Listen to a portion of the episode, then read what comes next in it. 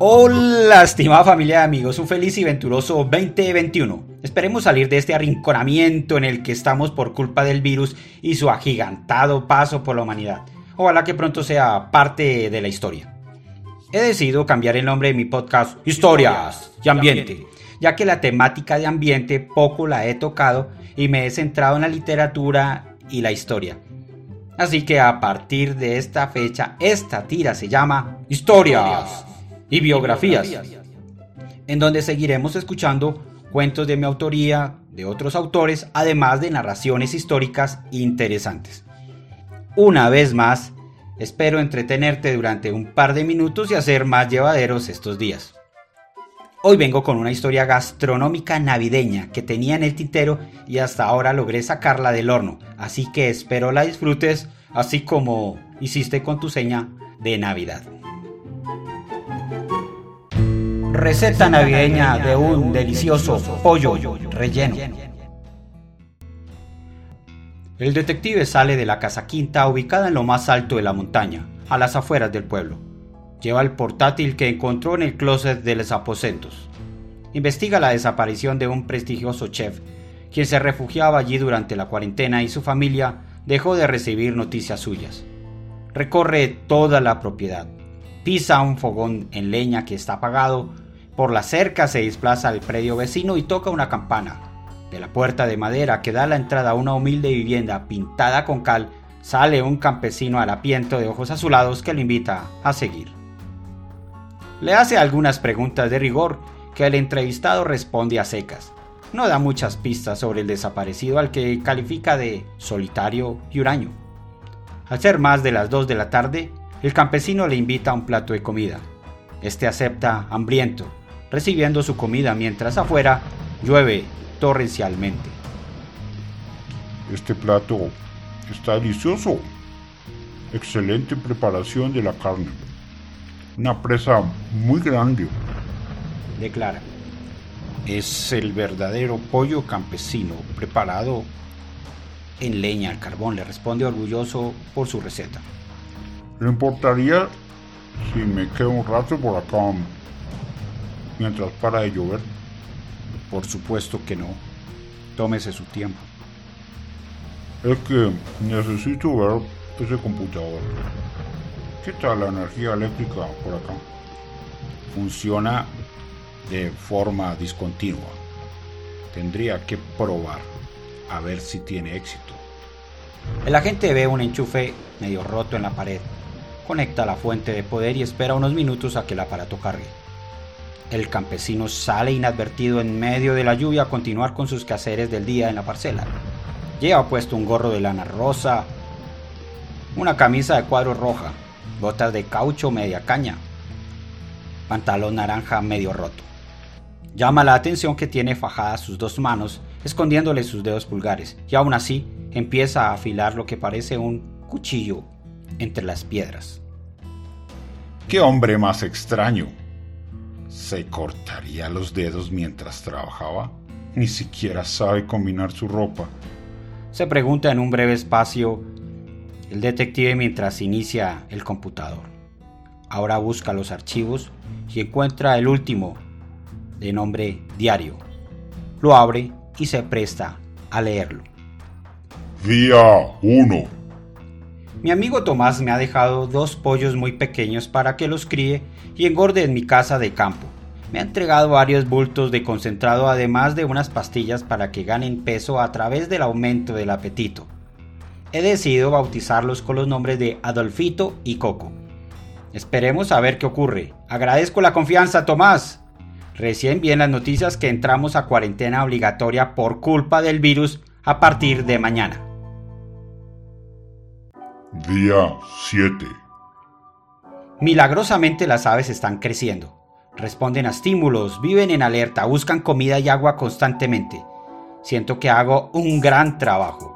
Aunque Tomás me ha pedido que confine las aves, yo las he dejado al aire libre picoteando por toda la propiedad para que crezcan libres. Esta mañana vi a mi único vecino, Alejo. Se alegró de saludarme y me contó que el pueblo está absolutamente cerrado por miedo al temible virus. Día 14. Los pollos no hacen más que caraquear. Están muy activos, parecen nerviosos. Buscan calor, comen mucho, toman bastante agua, riegan toda la propiedad con sus necesidades. He llamado a Tomás pero no me ha respondido, así que decidí enviarle un correo pidiendo instrucciones.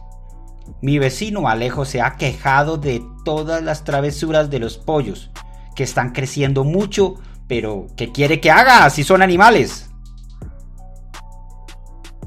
Día 28. No sé qué tienen estas aves, pero crecen muy rápido. En solo cuatro semanas pesan más de 20 kilos cada uno. Claro, no hacen más que consumir el alimento que les doy, más el que se roban de mi vecino Alejo. No sé cuánto pesarán al llegar diciembre. Si es que no me las he comido antes. mi vecino no hace más que quejarse de los daños. Le he pedido toda la paciencia, prometiéndole arreglar los daños en cuanto todo acabe. Día 35. He hablado con mi amigo Tomás. Me sentí afortunado de hablar con alguien diferente al apestoso de mi vecino, después de 35 días de absoluta soledad. Pero estoy intrigado con una revelación. Los pollos hacen parte de un experimento científico. Debo guardar el secreto y devolver los animales cuando pase la cuarentena. He pedido por teléfono a la tienda del pueblo varios kilos de carne, pollo, especias, frutas, cerveza y alimento para aves. Esta cuarentena parece que va para largo. Día 40. Hoy, como Master Chef, les enseñaré cómo hacer una preparación sencilla y deliciosa de pollo relleno, con una piel dorada por fuera, carne jugosa por dentro y lo mejor, un aromático y picante relleno de primera. En esta receta de cocina necesitaremos mezclar pollo picado, frutos y especias. Este plato puede prepararse para Navidad en lugar del pavo tradicional. Mientras he realizado el video para mi canal, Adolfito y Coco se han detenido a través de la ventana que estaba abierta y me han mirado atendiendo las instrucciones de la preparación aunque parecía graciosa, francamente me sentí intimidado por la forma de mirarme.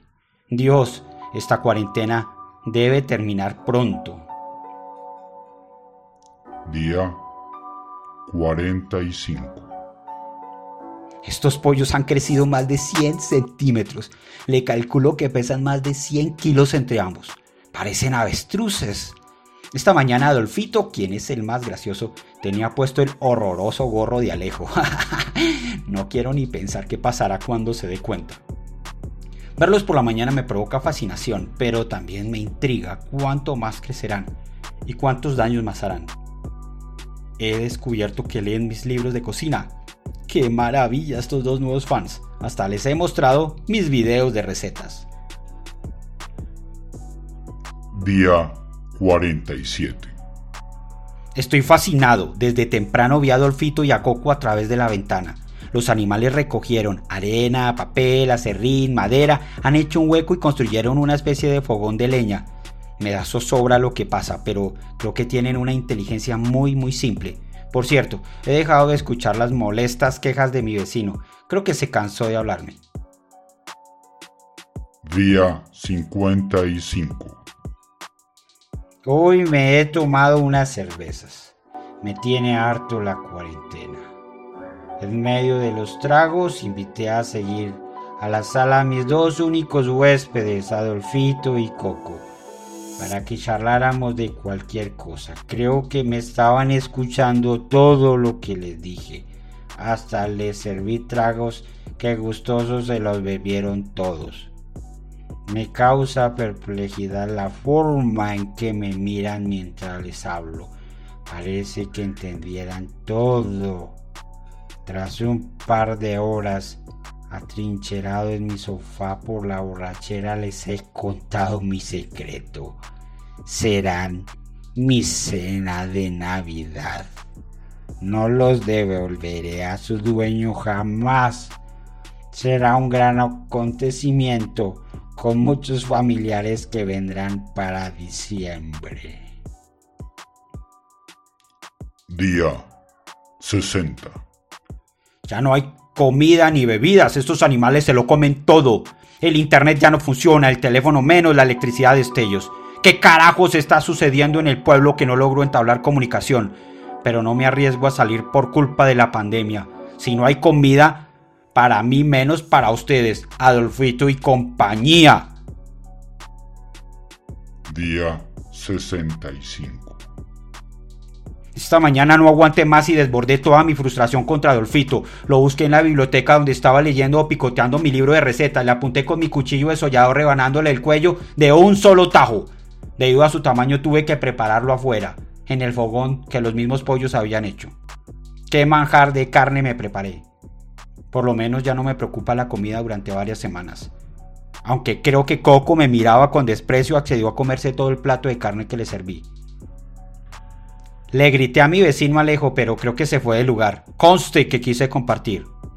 Postdata. Logró entrar una llamada de mi amigo Tomás, pero no le he contestado por culpa del arrepentimiento. Espero que algún día me perdone. Día 70. Desperté y Coco estaba sobre mí observándome a menos de 20 centímetros de mi cara con deseo de comerme. En un acto reflejo solo lo empujé con todas mis fuerzas y huyó despavorido. Mientras lo hacía, vi cómo dejaba una estela de plumaje por todo el corredor hasta que salió de la casa. Ese animal está mudando de plumas o tiene alopecia. Creo que su pico se ha encogido, sus ojos se han alargado y sus patas ahora son como las de los humanos. Veo que le están saliendo extremidades superiores muy primitivas. Día 72. He decidido cerrarle las puertas de mi casa a Coco, quien ahora se viste totalmente con ropa robada a mi vecino y luce sus prendas frente al espejo de mi sala. Estoy harto de que me expíe por la ventana con su actitud hostil. Dios, esta cuarentena me está volviendo loco. Hasta creí escucharle decir mi nombre y repetir algunas groserías que solo yo digo en mi soledad. Día 78. Ya no salgo de mi casa sin mi cuchillo desollador. Hoy decidí no darle comida a Coco. Ese murmureo constante mezclado con palabras cortas me asusta. Estoy intimidado, me tiene atosigado, de alguna manera se las ingenia para ingresar a mi casa en la noche, deambular por la sala, el comedor, la cocina. Lo hace sigilosamente mientras yo lo percibo desde mi habitación. Ayer estaba totalmente vestido. No entiendo qué será lo que busca. Día 84. No sé cuánto pueda resistir. No aguanto más, estoy preso en mi propia casa. Coco me rodea incesantemente, me acecha esperando un descuido mío, me mantiene en vilo a propósito. Ya no tengo que comer. Día 90. Estoy metido dentro de mi closet. Estas pueden ser mis últimas palabras. Coco me ha encontrado. Ha prometido matarme con el cuchillo desollador que por fin encontró bajo mi cama, el mismo con el que yo le quité la vida a Adolfito, su hermano. Me cocinará con especies y frutas según mi propia receta en el fogón de leña que él hizo en el patio. El aspecto de su cara y su cuerpo han cambiado radicalmente por el de un ser humano. Incluso viste su cuerpo completamente con camisa de cuadros roja, botas de caucho a media caña, pantalón naranja y un gorro de lana rosado. ¡Maldito! le he gritado. Mátame, pero nunca serás humano. Mírate las manos. Solo tienes cuatro, cuatro malditos dedos. De inmediato, el detective cerró la pantalla del portátil. Levantó su cabeza hacia la parcela buscando al campesino, sin percatarse de tenerlo atrás suyo, con el cuchillo desollador entre sus manos, manos de solo cuatro